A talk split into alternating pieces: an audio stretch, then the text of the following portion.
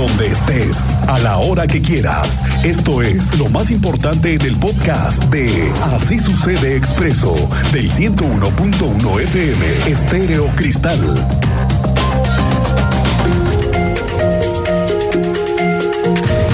Hoy ha llegado el día en el que más se ha anunciado por todos lados la temporada más complicada de la obra de 5 de febrero ya llegó y es que han comenzado con la disminución a un carril la zona de 5 de febrero en su intersección con Tlacote, que viene siendo, digamos, hoy la zona cero.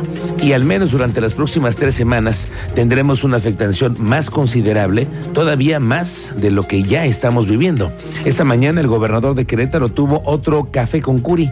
Le decía desde la semana pasada que es, pues al menos es una charla con el gobernador y parte de su equipo para conversar con quienes hacemos periodismo y comunicamos. Hoy tocó hablar de la obra y otras cosas más. Y es que no sé si usted ya pasó por la zona de Zaragoza han colocado ya varias de las estructuras que van a conectar el nuevo puente. El gobernador Curi aseguró que después de las siguientes tres semanas, ahora sí se va a ver un importante avance de las obras de 5 de febrero. Es que anoche comenzaron con otra estrategia. Miren, la parte más, más complicada viene hoy en la noche, que es el cierre de un carril. El 21, como les decía, el 21 de marzo viene la parte más complicada. Son de tres a cuatro semanas muy complicadas, pero a partir de ahí ya se va a empezar a ver un gran avance y y a, y a partir de este momento ya empezamos a empezar a ver los resultados. Otra solución más que están haciendo en el municipio de Querétaro es que ya la mayor parte del personal que puede realizar su trabajo en casa lo hagan durante la temporada de la obra. A partir de hoy hasta el 16 de abril, más de 1.700 trabajadores del gobierno municipal van a hacer el esquema de home office. Esta mañana el alcalde Luis Nava se sumó a este movimiento para abonar a menos vehículos en las calles. Por eso, en el municipio de Querétaro, nos sumamos a la estrategia del trabajo de la oficina en casa implementada por el gobierno estatal para reducir la cantidad de vehículos en circulación. Hoy queremos informarles que del 21 de marzo al 16 de abril, 1.755 empleados trabajarán bajo este esquema de oficina en casa o home office como ya lo hicimos durante la pandemia. Esto aplica para el personal tanto de centro cívico como de delegaciones que desempeñan labores que pueden realizarse a distancia.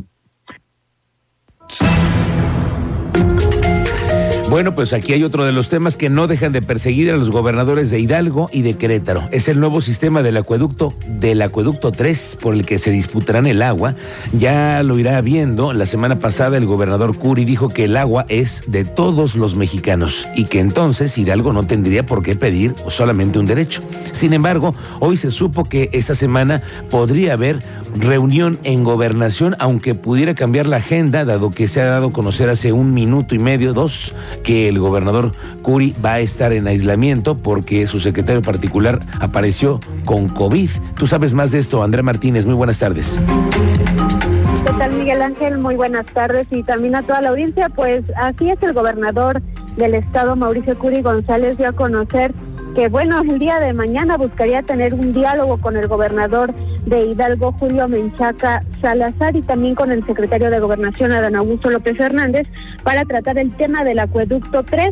Esto en el marco de la reunión de la Conferencia Nacional de Gobernadores que se llevará a cabo en Oaxaca. Y bueno, explicó que el objetivo es pedir pues que no se politice este tema ya que consideró que se debe buscar la forma sobre pues cómo beneficiarse ambos estados con el agua de Simapán. Escuchemos eh, pues esta información que nos daba a conocer previamente esta mañana el gobernador del estado. No es solamente con él, también con el señor secretario de Gobernación.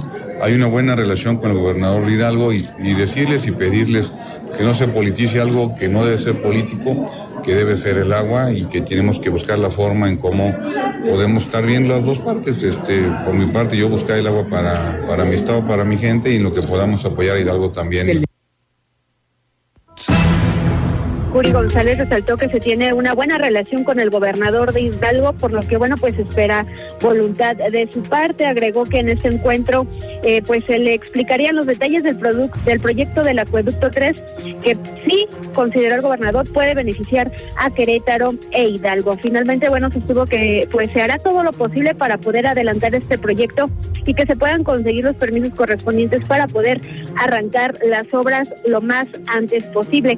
Evidentemente, bueno, pues esta declaración la dio previo y ya bien lo comentabas, eh, pues que hace unos minutos acaba de confirmar a través de sus redes sociales que dio positivo a COVID-19, por lo que bueno, pues informó que estará trabajando desde su casa en aislamiento. Esta fue la información, Miguel Ángel. Bien, vamos a ver cómo cambia la agenda, Andrea, a ver que estamos pendientes y contigo lo estamos aquí reportando. Gracias, muy buenas tardes. Vamos al tema de largo fin de semana porque también hubo incidentes fuera de lo común que le quiero reportar. Está el caso de Mirador Los Arcos. Tenemos una persona fallecida porque al parecer se le pasaron las copas. Esta mañana el coordinador de protección civil en el municipio, Francisco Ramírez, confirmó la muerte de una persona tras caer. Sí, caer, ese es el término que él utilizó, el del mirador en Le Digo los Arcos el pasado viernes. Y es que él desconoce si la víctima se encontraba bajo los efectos de alguna sustancia tóxica, tóxica además del alcohol. Eso lo sabe ya la Fiscalía del Estado. Bajo qué influjos se encontraba, sin embargo, pues hacer este llamado. La protección civil es, es un trabajo y una tarea de todos, es un trabajo en equipo y en conjunto entre las autoridades y entre la sociedad y los ciudadanos. Eh, tenemos que generar estos mecanismos de responsabilidad social. Podemos, eh, muchas veces en, estos temas, vivimos con un riesgo constante, un riesgo creado socialmente que puede caer en un exceso de confianza. Es importante que no dejamos, no dejemos de lado estas condiciones, estaremos muy atentos de poder atender cualquier recorrido, cualquier, cualquier reporte de la línea única de emergencias, pero es muy importante que hagamos este llamado a la conciencia ciudadana. Y es que aunque no lo crea, ya le platicaremos en un rato más con Chuchote Muñoz sobre lo sucedido en el regreso de la afición al Estadio Corregidora. Hay varios temas que platicar con usted, pero lo que sí es que a pesar de la vigilancia y convocatoria que todos fuéramos en paz y sobre todo en familia, hubo sus granitos de arroz. El secretario de Seguridad Ciudadana, Giovanni Elías, dio a conocer que ocho personas fueron enviadas al juzgado cívico por infracciones al reglamento de justicia administrativa y diez expulsadas del estadio. ¿Sabe qué? Por cuestiones de conducta ajena a los espectáculos deportivos. Esto es parte del operativo de seguridad que se implementó en el operativo de Gallos Blancos contra Juárez.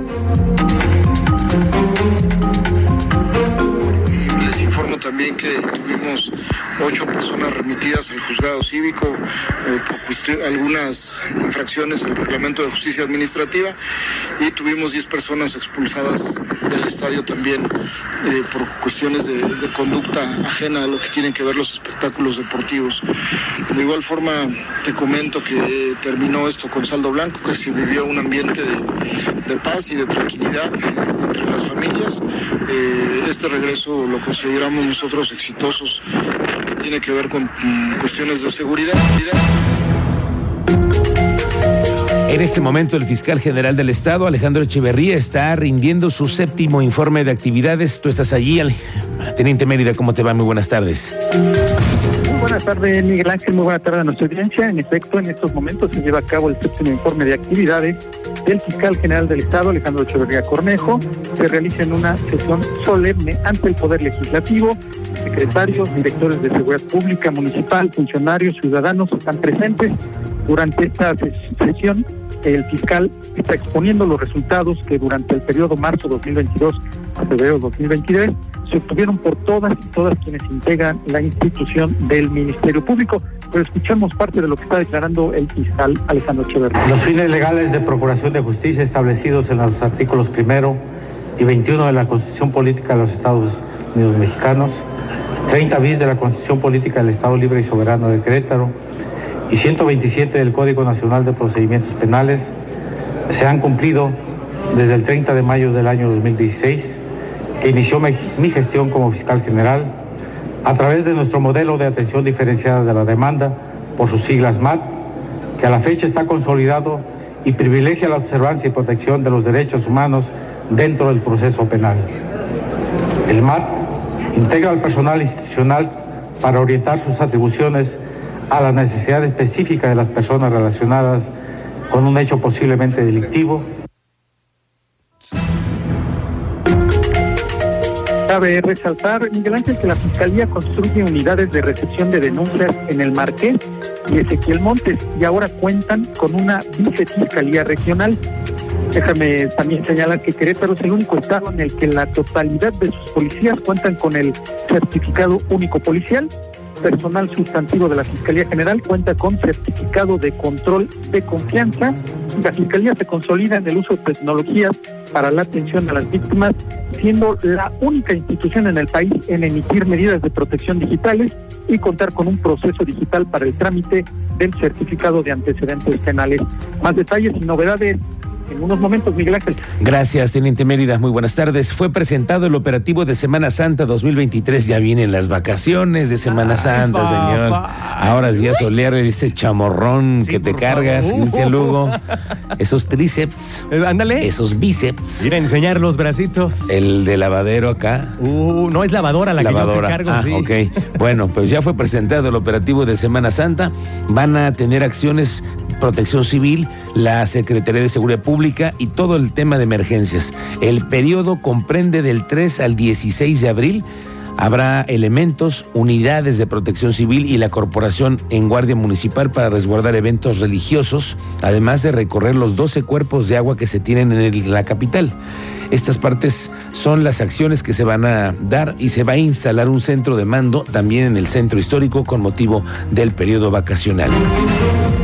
Oiga, ¿qué cree? Que ya existen nuevos dispositivos funcionando en el anillo vial Fray Junípero Serra y están por instalarse otros más para verificar la velocidad y ahora sí se vienen las multas. El secretario de Seguridad Ciudadana, Giovanni Elías Pérez, reveló que a partir del 20 de abril, como parte de la tercera etapa, ahora sí te van a mandar a tu domicilio la fotomulta para avisarte que rebasaste los límites de velocidad permitidos en el anillo vial Fray Junípero Serra. Es que a partir de hoy, 21 de marzo, ya comienzan a cobrar las fotomultas. y la tercera etapa después del 20 de abril, bueno, ya estaría eh, llegando directamente a los domicilios con el padrón que tenemos de ciudadanos, que, que es un padrón de la base de datos de finanzas, ¿no? Es clave el dato del padrón que se tiene en finanzas. Cuando tú fuiste a hacer el registro de tus placas, Así es. si es que pagaste ya el reemplacamiento, El ya el las- refrendo. el refrendo, la verificación, ahí están tus datos. Entre ellos el celular. tu teléfono Sí, señor. para hablarte. Ahí te buscan. Debes mil morlacos. Ahí te van a mandar tu fotomulta, Lugo. Oiga, ¿a usted cómo le va con sus vecinos? De eso vamos a tener una charla esta tarde, porque ¿a poco no? A veces nos tocan los vecinos más latosos que otros, ¿no? Los que le suben a la música los fines de semana y no se callan, por ejemplo. Los que te tapan el estacionamiento, ¿no? Que son otros. Los que les da por echar cohetes en la noche cuando andan contentos. Por ejemplo, hoy le tengo una charla con los que han mejorado, pues a través de pláticas, estrategias de intervención en los vecindarios y de cómo le han ido dando la vuelta ¿eh? a todos estos temas de los vecinos. Bueno, lo vamos a platicar más adelante. Aquí comenzamos.